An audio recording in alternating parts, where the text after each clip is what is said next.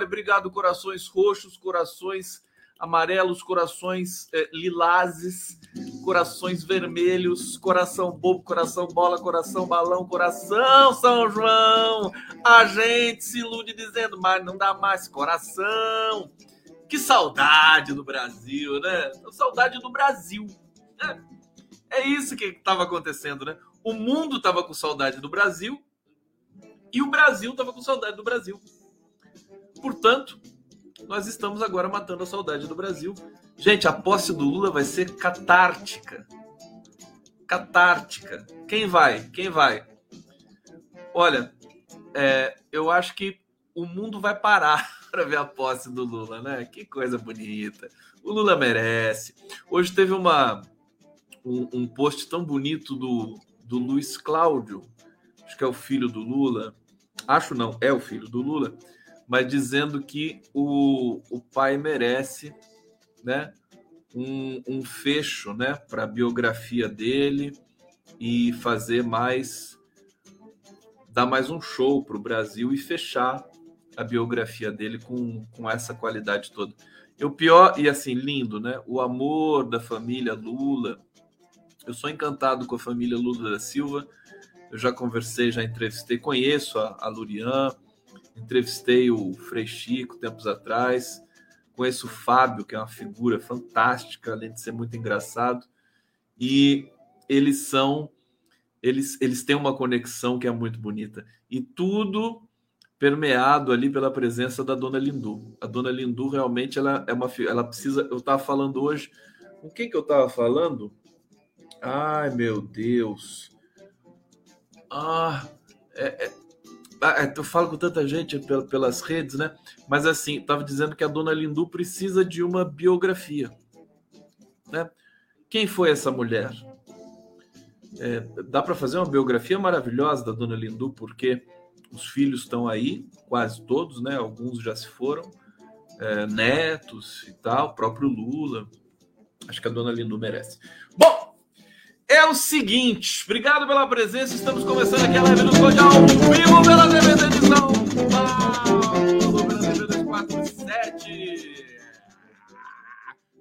Prerrogativas. Prerrogativas saiu numa matéria da revista Piauí. Ah, sensacional! Sensacional! É, Prerrogativas, estamos também pelo GGN. TV Resistência Contemporânea, Jornalistas Livres e canal do Conde, que eu agradeço demais o carinho, as inscrições que todos vocês aqui é, é, trazem para todos nós. Tra tragam os amigos, os colegas, as famílias. Agora é hora de esses grupos de família. Já tem muita gente estudando isso agora, né? É, eles é, deu, a, a eleição do Lula tá, tá gerando algumas, algumas, alguns episódios estranhos, né? É, pai que manda o filho embora de casa porque votou no Lula, essas coisas assim, né? Cunhado, cunhado não é parente, né? Mas enfim, é, é, famílias, né? Que, que, que as pessoas estão indo embora de casa por questões políticas, né? Nesse momento mais dramático aí para os bolsonaristas, evidentemente, porque perdeu! Perdeu, Playboy, seus animais, volta para casa! E também nós só temos hoje tentar bloquear tudo aí pelo Brasil, né? Fazer essa essa presepada gigantesca, quase que dá uma merda gigantesca isso, mas hoje acho que só tem 11 11 é, rodovias, vias, né? que tão, não estão nem interditadas, elas estão elas estão obstruídas, parcialmente obstruídas, enfim, já dispersou toda essa esse, esse pessoal aí, né? Já dispersou, já foi tudo para casa, tem que trabalhar, entendeu? Vamos trabalhar porque é melhor, né? Trabalho. O Temer não falava isso. O Temer, qual era o lema do Temer mesmo? Lembra aqui para mim no bate-papo, né?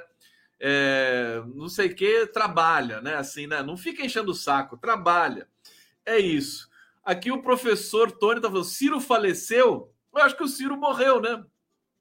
Rapaz, eu nunca vi alguém desaparecer tão bem assim, né? Nunca vi. Tadinho do Ciro Gomes, meu Deus do céu. Coitado desse homem. Acho que ele vai ter que participar agora do próximo programa da, do Masterchef, né? Da, do, desses canais aí. A Cabra. Perderam Bolsonaro, Antiliano e Olga Kravix. Aqui perdeu, tem que curtir.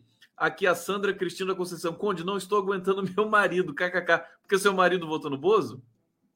É? Gente, traz ele para live aqui. Vamos recuperar. Vamos recuperar. É a hora. Vamos lá. Que como é que pode? Eu fico impressionado. Agora, hoje o Edinho. Deixa eu começar digressivamente aqui, porque tem muita coisa na cabeça.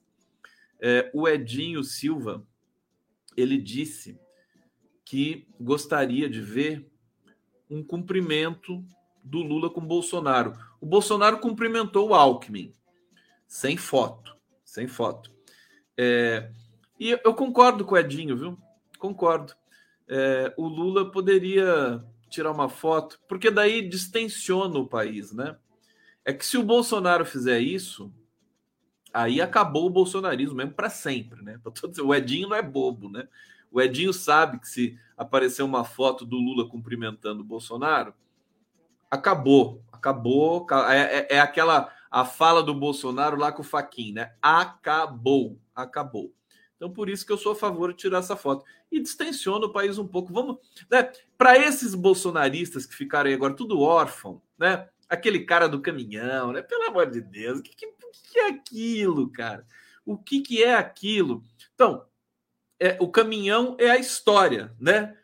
E aquele bolsominion é aquele bolsominion, né? Sendo atropelado pela história. Não foi atropelado, a história uf, levou ele 10 quilômetros adiante deixou ele a pé ali.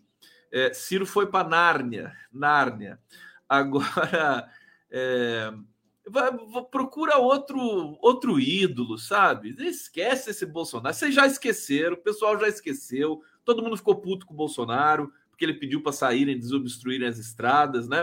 O pessoal já, ah, não quero saber de Bolsonaro, eu quero o exército, eu quero armas, né? Esse pessoal maluco aí. Bom, a despeito do tratamento psiquiátrico que o Estado brasileiro vai ter de é, financiar para eles, é, eu acho que eu dou a dica para vocês: vá procurar outro ídolo, você entendeu? Romário, você entendeu?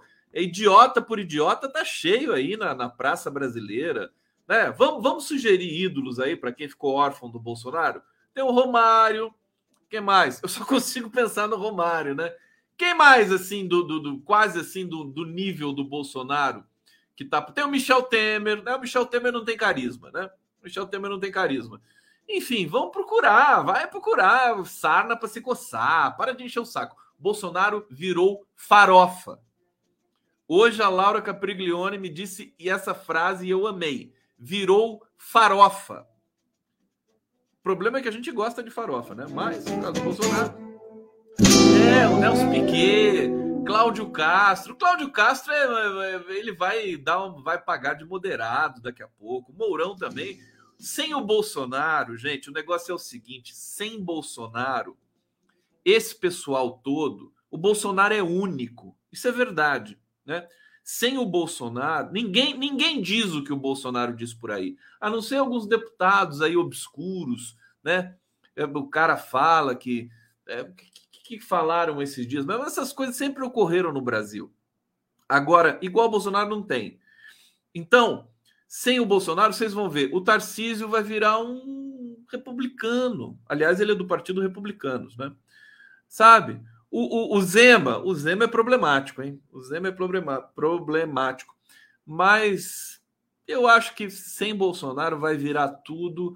A gente volta ao patamar dos anos 2000, né? Acho que 90, talvez, dos anos 90, em que se praticava política nesse país e não coação, né? É, e, e pressão e autocracia. É, bom, vamos lá. Deixa eu trazer é, as informações aqui quentes para vocês. Deixa eu ver por onde eu começo. Eu vou começar o, a equipe de transição tá lá. Hoje, Gleise Mercadante, tal, toda a trupe lá do PT foram é, visitar o Centro Cultural Banco do Brasil. Já está sendo bonito. Assim, eu, eu senti eu, eu, senti um gozo, né? Um gozo, uma fruição psicanalítica né? de ver o pessoal botando é, ali as, a, a, proteção ao Centro Cultural Banco do Brasil, o Centro Cultural sendo preparado, o gabinete do Lula sendo preparado ali, acho que no, no último andar, né? É bonito, né?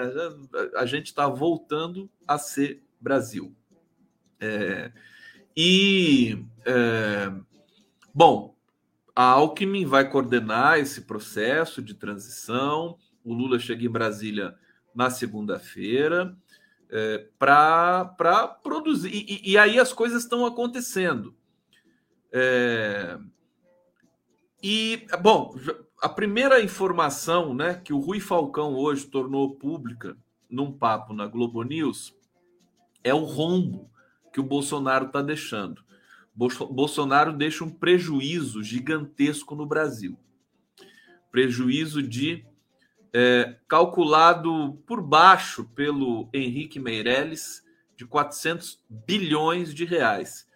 É, um misto de irresponsabilidade fiscal, é, esse, esse golpe final de tentativa de comprar o eleitor né, com a máquina também é, é, é um grande contribuiu grandemente para esse rombo então, o buraco é fundo. Bolsonaro entregando uma herança mais que maldita para o governo Lula. A diferença é que o Lula está com tanta legitimidade que é, até o Centrão já se reposiciona. O Centrão está pulando logo no colo do Lula. Tem gente que não está gostando disso. É, agora, a vida, é, viver é perigoso, querido. Né? Viver é perigoso. Um dos riscos do PT é ter sucesso né?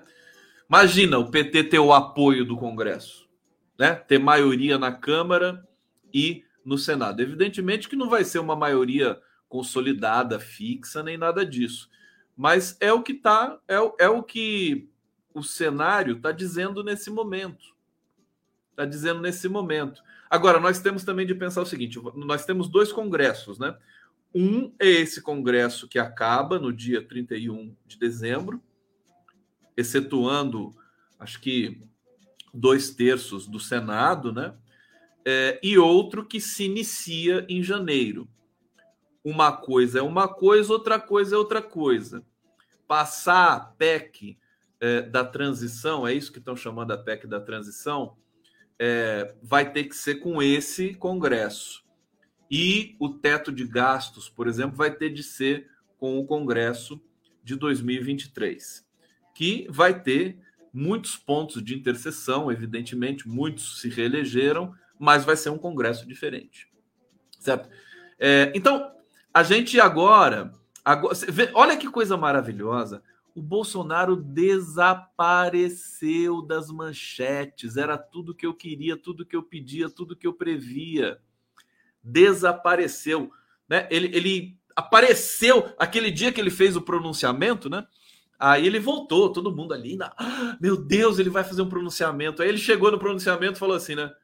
Bom dia, obrigado. Só isso, né? Um segundo o pronunciamento dele, né? Um segundo. E nesse um segundo ele conseguiu mentir o Brasil. Bom, é, mas aí voltou a ser é, obscurecido pela luminosidade de Luiz Inácio. Então, não temos mais Bolsonaro nas manchetes. Por isso que ele está deprimido. Gente, o Bolsonaro está recluso. Ele não sai do Palácio do Alvorada desde domingo. Eu, eu tô até preocupado, porque esse cara deprimido e com, uma, com um monte de arma em casa, né, que ele tem arma para tudo quanto é lado, dorme com a arma embaixo do travesseiro, né? Dorme com a arma enfiada. Não, não vou falar isso. Dorme com a arma. O que, que esse cara pode fazer, né? Imagina se o Bolsonaro se mata nessa altura do campeonato. Bom, se ele se matar, eu não vou enterrar, porque eu não sou coveiro. Eu não sou coveiro! Gente reclamando, para de falar nele. Não, não, não precisa se incomodar com isso, minha querida, porque ninguém está falando dele. Ninguém está falando dele. Eu estou falando que é para marcar o contraste mesmo, entendeu? É, se você conhece né, um pouco de análise literária, a gente às vezes fala de uma coisa para não falar dela, né? porque a linguagem é assim, né? Infelizmente, a única linguagem que nos foi legada, né? poderiam dar uma outra linguagem para gente, né? Sem sujeito, verbo, objeto, né? Uma coisa diferente. Mas não, é essa. A não ser que a gente pense na linguagem, por exemplo, da ginástica rítmica, que é uma linguagem bonita, a linguagem do jogador de futebol, né? A linguagem da dança. Também gosto. Eu vou dançar, então, em vez de, de dizer, tá bom? Até gente falando aqui, ele não tá deprimido, ele não tá deprimido, ele tá com medo. Bom, a linguagem corporal dele é, é de alguém deprimido. Deprimido. O vídeo que ele gravou para dissuadir ali os, os vermes espalhados pelo Brasil obstruindo as vias, as rodovias brasileiras, foi, né? Ele estava nitidamente constrangido. Aliás, hoje o Fernando Horta me disse o seguinte: é, alguém, né? Alguém obrigou o Bolsonaro a dizer aquilo. Alguém pressionou. O Horta desconfia que pode ser o, até o STF, e naquela desconfiança maior de que alguém possa ter prometido algum tipo de é, anistia para o Bolsonaro. Olha, eu vou dizer uma coisa para você. Se eu fosse o ministro do STF hoje, eu, eu, eu poderia até prometer anistia para o Bolsonaro, mas depois descumprir o acordo. É simples, simples. Ele não mente para todo mundo, então eu ia mentir para ele também. Né? Olha, isso está muito claro. Hoje eu conversei com Vladimir Safatli é, e com o Fernando Horta, e eles foram é, muito categóricos. Né? Se houver anistia, primeiro que o Safatli disse o seguinte: não se anistia crimes contra a humanidade. Não existe anistia para crimes contra a humanidade. É, e ademais, quer dizer, todo o nosso problema cultural histórico que nos levou até esse momento catastrófico que é, traduziu-se em Bolsonaro, é, vem, muitos dizem que vem, eu concordo, né? embora não seja um especialista nesse tema, mas vem do, do, do fato de que nós anistiamos torturadores, assassinos, né? Os vagabundos de praxe da ditadura militar sangrenta brasileira. Então, como a gente deu essa esse vacilo, né, é, tudo a, passou a ser permitido. Olha, o Bolsonaro ele diz atrocidades, ele sempre disse desde todo o tempo que ele passou na Câmara Federal. Ele sempre subia naquele púlpito lá e elogiava o Coronel Ustra. Sempre fez isso. Nós nunca fizemos nada. Sociedade brasileira, regimento da Câmara, sabe? Teria de ser punido, não de ser punido só quando deu o voto pelo impeachment da Dilma, celebrando o uh, Coronel Ustra. Teria de ser punido lá em 1990 e poucos, quando foi eleito pela primeira vez, é, exaltando criminosos de guerra aqui no Brasil. Então, eu acho que a gente precisa, talvez, de uma comissão da verdade para é, averiguar os crimes, né? É, é, é estabelecer uma comissão, né? É, verificar os crimes com direito à defesa. Bolsonaro vai ter direito a uma defesa e, e, e saber, né? O Bolsonaro não pode ficar impune, porque senão essa tragédia vai se repetir. Pode se repetir num prazo curto de tempo. Né? Um prazo curto de tempo. De tempo. Bom, mas eu vou falar da transição. Então, percebeu-se que o rombo deixado, a herança deixada pelo governo Bolsonaro é terrível, mas o governo que está chegando aí é experiente. Agora, eu quero alertar, né? A gente vai ter agora tudo uma todo um, um, um processo de composição de governo, de enunciados, de falas. É, o Brasil depositou a confiança no Lula. é, é, um, é uma formação diferente, é uma frente muito ampla. Nós, nós estamos aprendendo com tudo isso, estamos também um pouco desconfiados. Mas como é que vai ser a relação com o Congresso? Bom, tudo isso já vai se desenhando. Eu acho que nós não podemos ter medo, tá? É, eu acho que o problema é ter medo. Vamos mergulhar de cabeça. Né? Os estrategistas apostos, a intuição do Lula e a inteligência do Lula funcionando, é, e, e, e, o espírito crítico, né? Em toda a dimensão da produção de informação de jornalismo, seja ela independente ou não.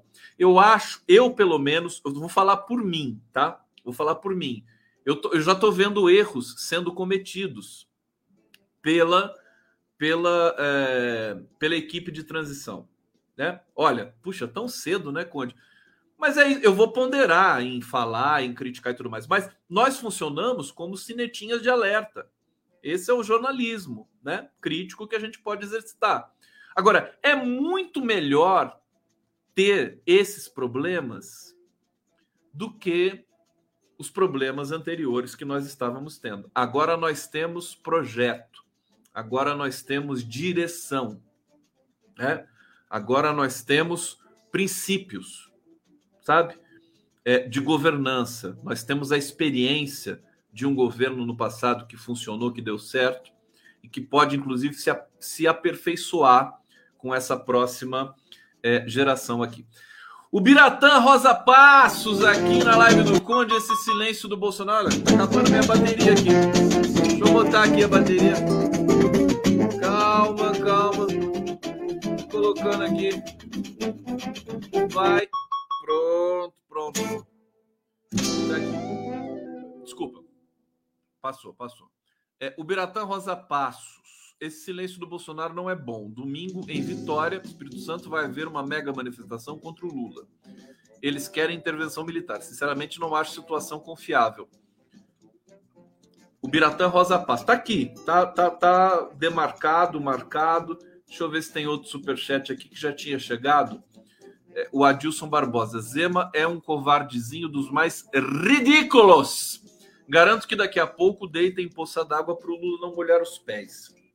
É, eu também acho, né? Também acho. Eu acho que tá todo mundo sinalizando isso, né? Pode ser alarme falso, armadilha, pode, mas você vai ficar com medo disso?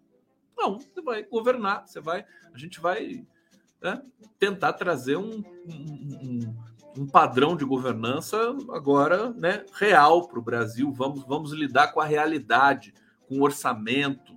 Né? Acho que a gente pode crescer um pouco na nossa, nas nossas demandas. Eu vou trazer então é, algumas informações aqui para vocês que foram destaques hoje. Olha só, rombo fiscal que Lula herdará será três vezes maior do que o estimado.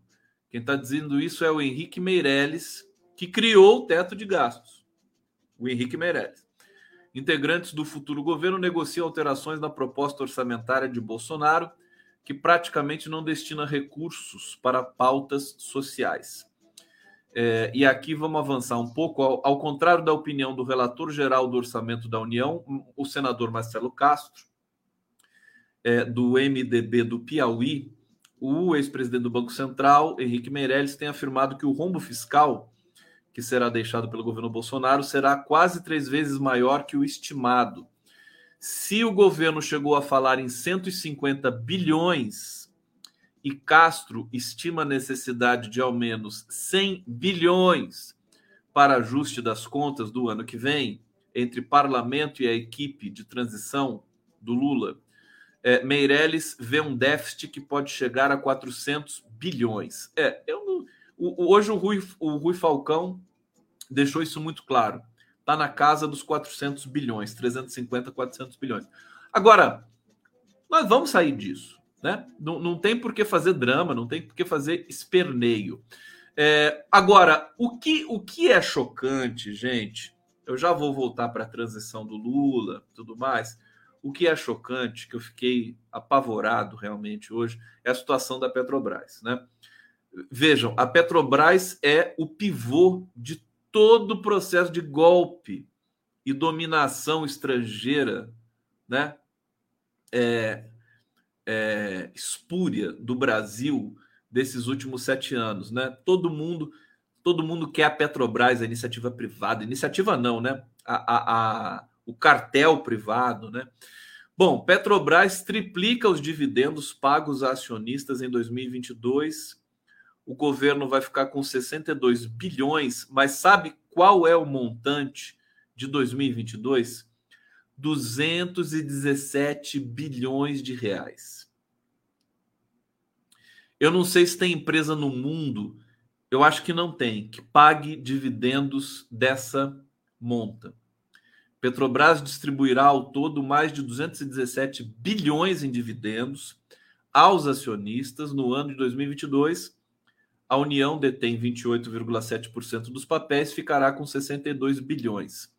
O levantamento foi realizado por Einar Rivero, da TrapMap, TradeMap, depois que a estatal decidiu, na quinta-feira, antecipar o pagamento de distribuição de 43,7 bilhões em dividendos aos seus acionistas. Até e o mês de setembro, a Petrobras, a Petrobras distribuiu 173 bilhões de reais. Gente, é, imagine o que dá para fazer com esse dinheiro, né? É, o TCU, o ministro do TCU, entrou com pedido de é, bloqueio dessa distribuição de dividendos, alegando que isso pode prejudicar a carteira de investimentos da empresa. Isso está sendo já judicializado e vamos aguardar para ver aonde vai desembocar esse processo.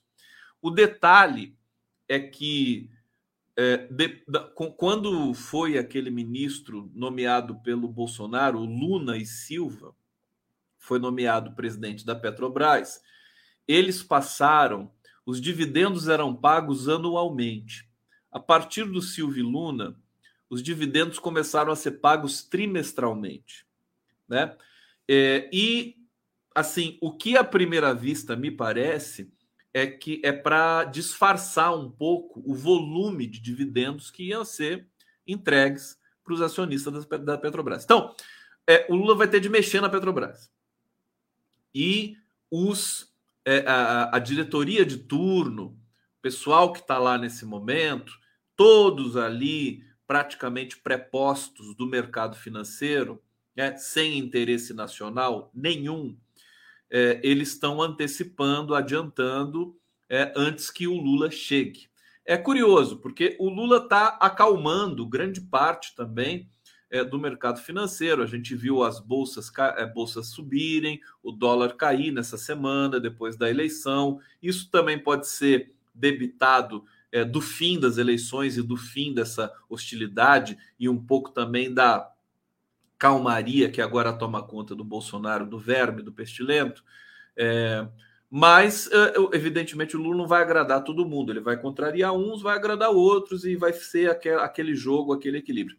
O fato é que é indecente, é pornográfico o volume de dividendos que a Petrobras tem distribuído. Isso vai ter de ser discutido, acredito eu, já no próprio processo de transição. Eu estou aqui, então, portanto, passando essa informação para vocês, que até no, no, no, nos jornais da Globo é, foi é, uma notícia que foi dada com cifras de sensacionalismo, de sensacionalismo seguinte, com cifras de indignação, né? né? De, de incredulidade. Como é que uma empresa pode pagar tanto dinheiro assim de lucro, né?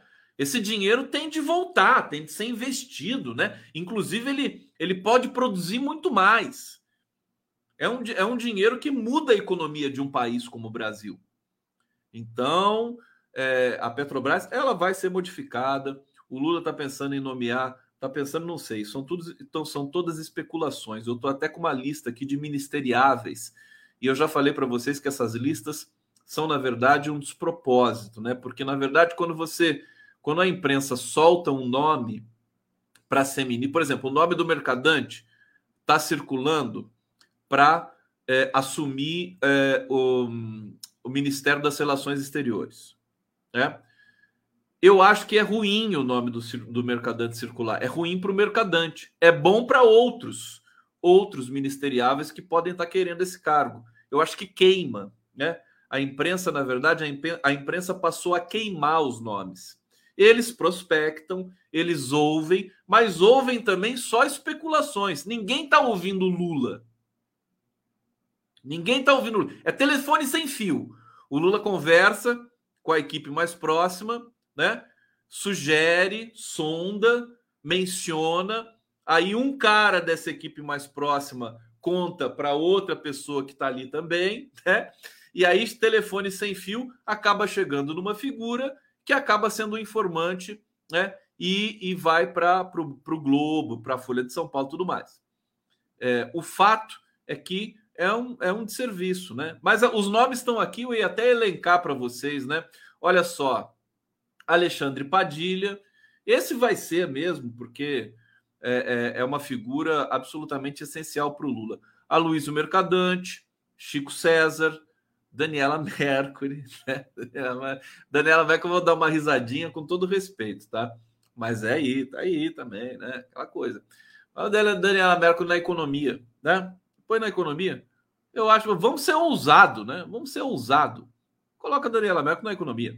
Felipe Salto, que eu não conheço. Fernando Haddad, Geraldo Alckmin, né? Pode ser ministro. A Glaze Hoffman, se a Glaze não tá, se a Glaze não ganhar o ministério, eu vou te contar, pelo amor de Deus. Henrique Meirelles, esse eu acho que não vai ganhar nada.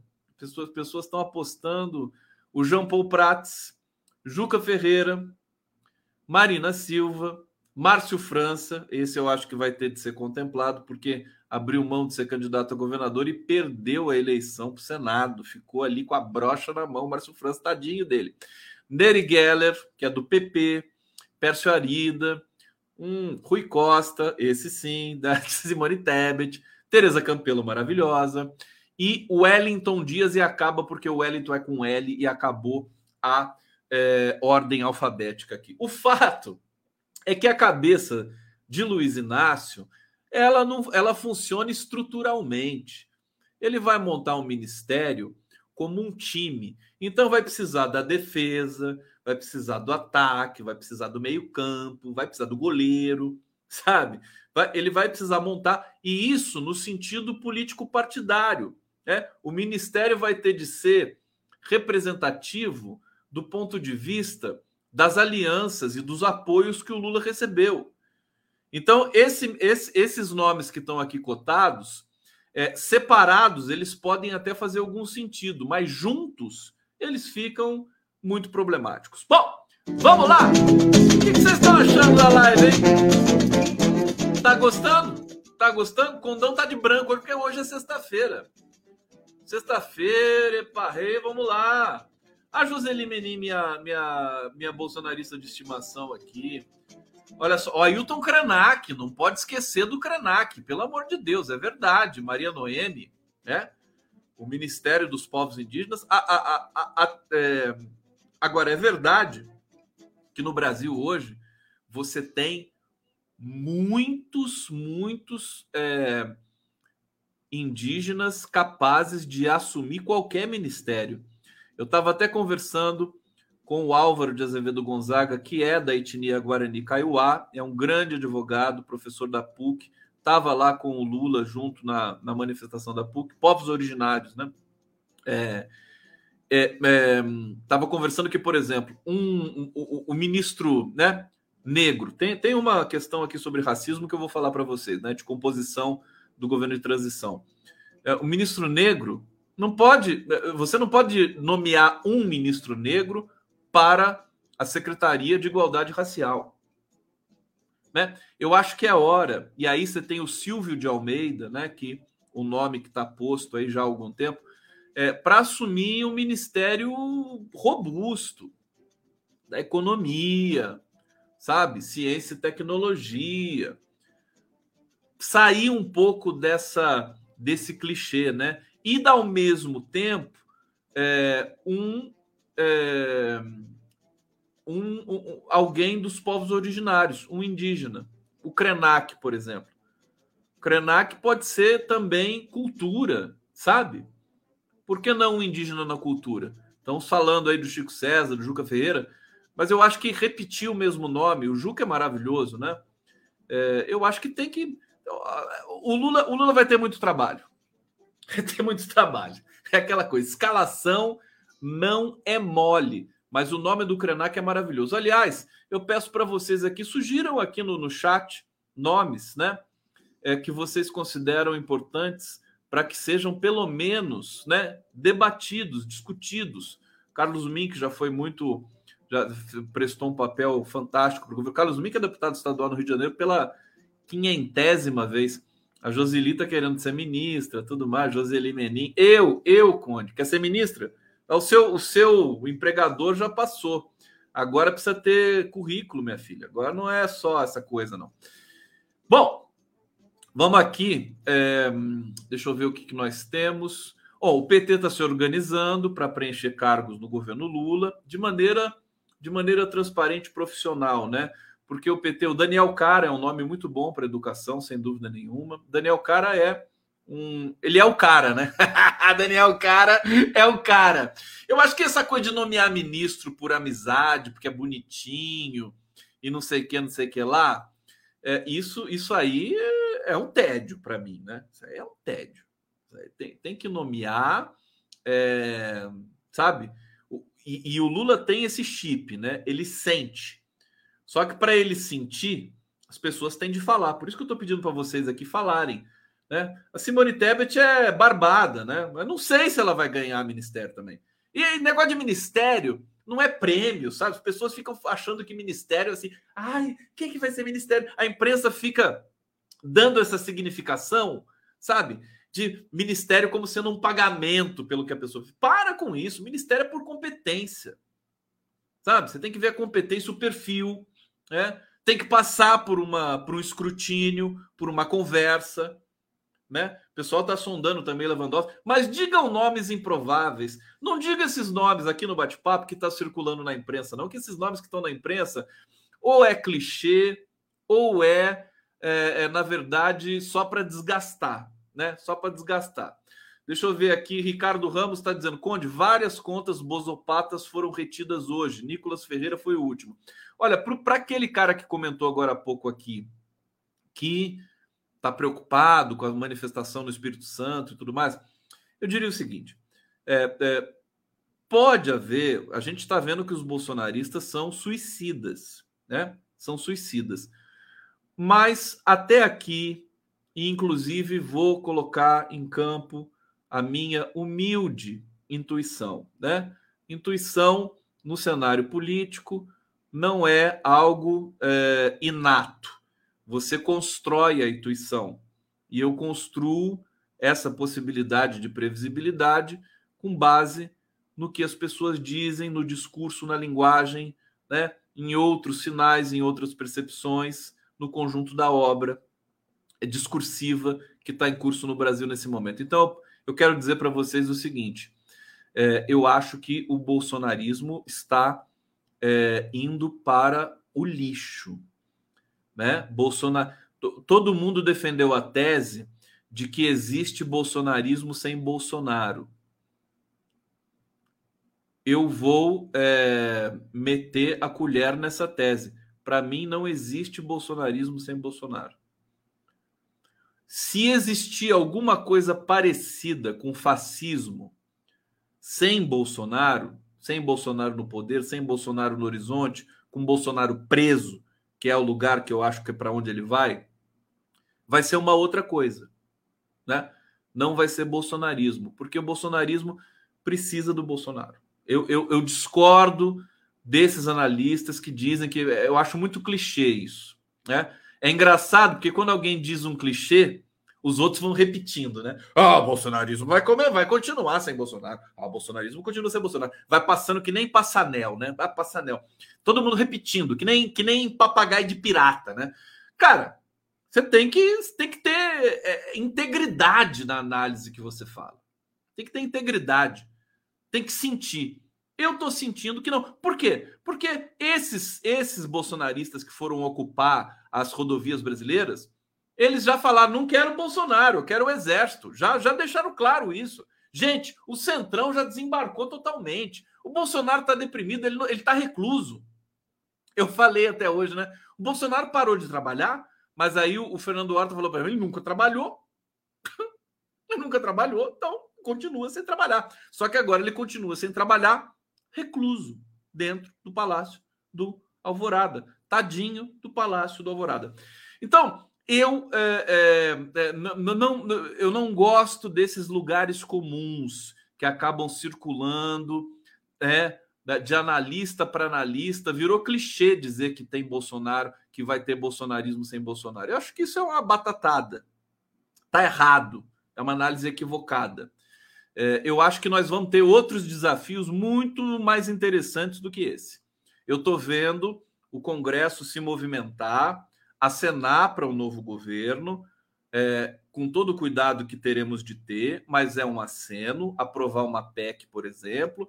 Você já tem o PT mudando de planos, você já tem oscilações que eu acho que, acho que podem ser perigosas. Acho que só o Lula para colocar a bola no chão realmente, quando os integrantes ali da campanha do Lula começam a, a, pensar muito, né? Eu acho que é um problema. Eu acho que o Lula tem que estar perto, indicando realmente os movimentos que deverão ser feitos. Porque o Lula, com 77 anos, depois de tudo que ele passou, é uma decisão dele, ela tem um peso tão diferente do que uma decisão de qualquer outro, outra figura, seja do PT, seja da frente, seja de onde for, que é preciso ter esse cuidado, né? É um cuidado até metodológico de política. O que que eu, vamos ver para onde o Lula vai, para onde ele está observando, acenando, né? O Lula é o cara, é que nem a abelha rainha, né?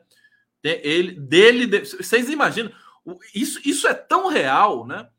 Você vê que é uma preocupação do próprio Lula. A dependência que o Brasil tem dele, né? O Brasil democrático, sem o Lula, desmancharia nesse momento. O Lula é tipo abelha rainha. Né? Então nós precisamos respeitar, preservar, proteger, é, para que ele possa ter toda a capacidade dele aplicada aí no princípio, nos princípios da governança. Bom, deixa eu ver da onde, da onde que eu vou para cá. É, o pessoal sugerindo Zé Dirceu na Casa Civil. Ai, meu Deus do céu. É engraçado, né? É, a, vamos ver aqui para onde que eu vou. Bom, PT está aqui, eu só queria dar essa notinha, eles vão se organizar é, para, para apresentar nomes, né? Tem toda a questão das regionalidades do país também. Agora, tem uma nota muito interessante que é é, sobre é, o combate ao racismo. Olha só que bacana isso aqui do PT. O PT cresce, né? Quando, quando essas decisões mais ousadas dentro do PT aparecem, eu fico muito feliz, né? Porque daí mostra que o PT realmente está tá indo com tudo para apresentar um, o diferencial que ele tem como partido é, partido de quadros e de base. Esperamos que a base também seja reaglutinada em torno dos partidos trabalhadores. Em carta Alckmin, PT e aliados pedem presença de negros na transição de Lula. Já foram cobrados disso, né? Evidentemente.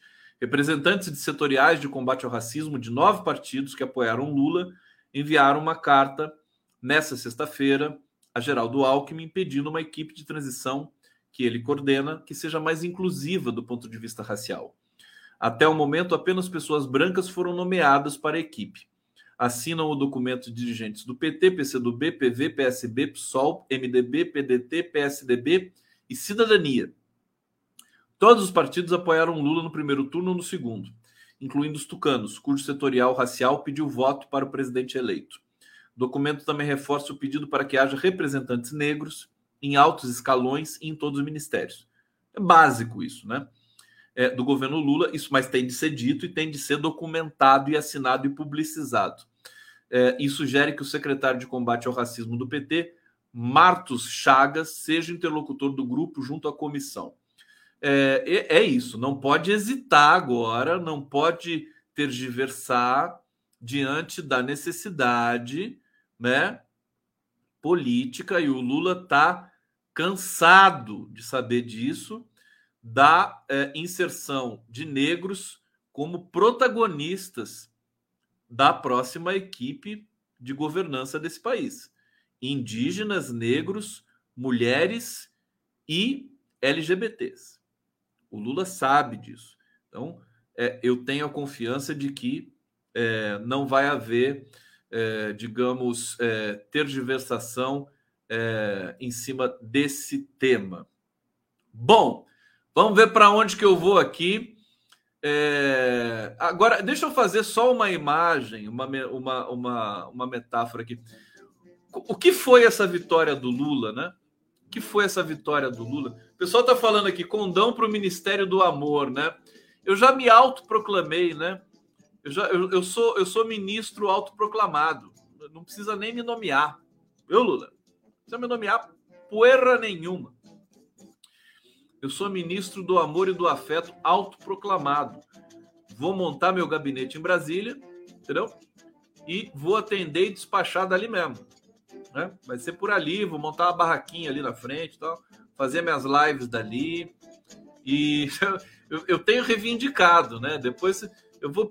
Eu, acho que a melhor esfera para pedir essas coisas não é pegar o telefone e ligar e falar, ô Glaze, o PT precisa de um setorial de relações públicas. Não, a gente fala isso publicamente.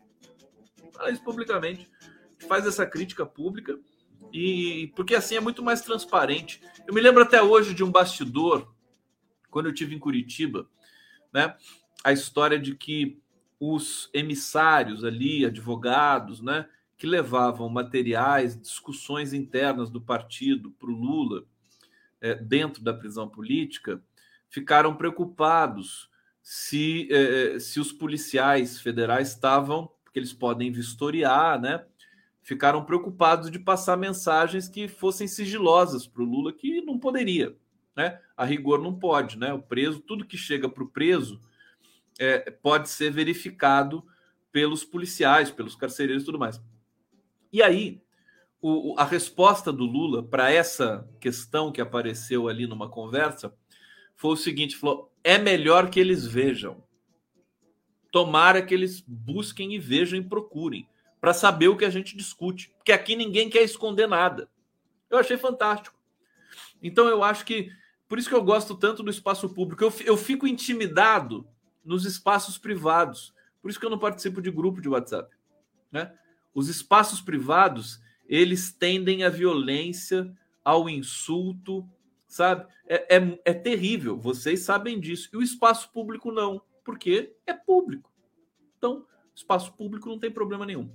Bom, deixa eu trazer aqui agora para vocês. É, olha só que interessante, olha como muda a dimensão do Brasil com a vitória de Lula e a derrota do Verme, né?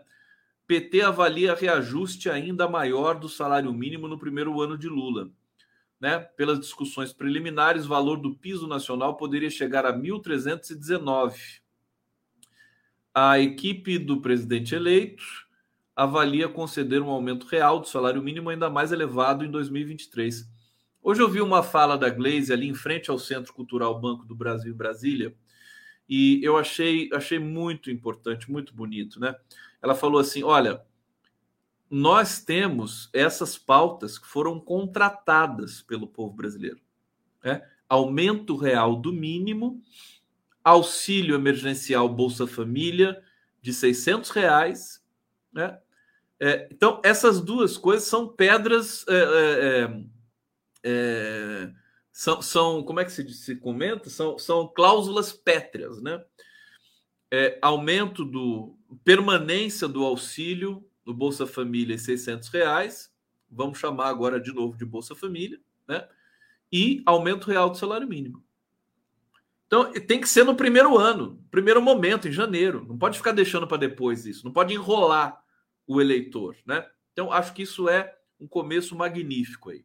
Segundo discussões, o valor do piso nacional poderia chegar a 1.319. Hoje, a proposta orçamentária para o ano que vem prevê um reajuste de 7,41%, passando dos atuais 1.212 para 1.302, certo? É, o gasto para bancar a diferença de R$ 17,00 no salário mínimo previsto para 2023 seria de aproximadamente 6,4 bilhões. E esse valor poderia, poderá ser incluído na fatura da PEC, proposta de emenda à Constituição. Bom, tem mais notícia aqui importante. É, todo mundo comentando da, da negociação com Lira e Centrão, do PT e tudo mais, algumas pessoas lamentando. Agora, eu acho aquela coisa, como diria o Vicente Mateus, o ex-presidente do Corinthians, né? Que era famoso por suas batatadas também. É, ele dizia o seguinte: quem está na chuva é para se queimar. na chuva é para se queimar. Cê, cê, vai, o PT vai precisar negociar com esses caras. Né? E é, tem, nós temos uma vantagem muito grande, porque nós temos Lula. Então, se algo for acordado com Lira, ele não vai estar tá acordando alguma coisa com o verme do Bolsonaro, né? com o idiota do, do general Heleno, né? com nenhum desses imbecis. Ele vai estar tá acordando isso com o Lula. Entendeu? É diferente. Querendo ou não, é diferente.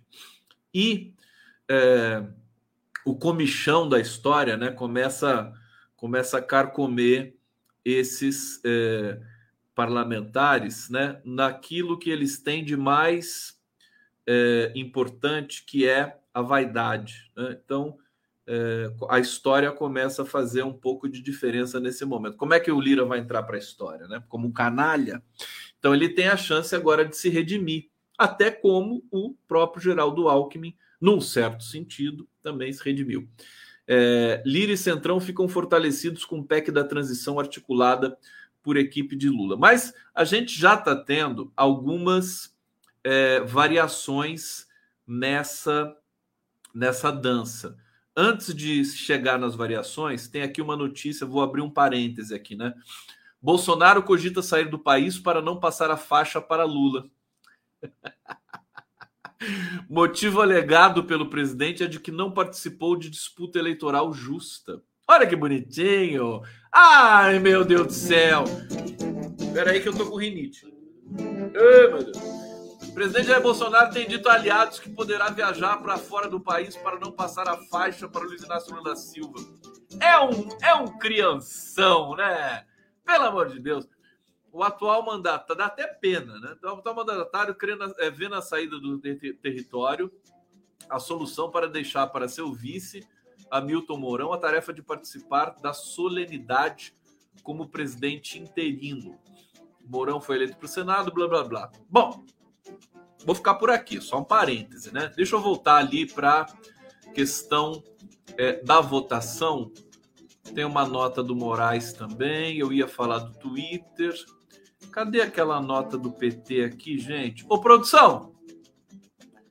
Cadê aquela nota que o PT já estava achando que era melhor fazer uma MP do que uma PEC?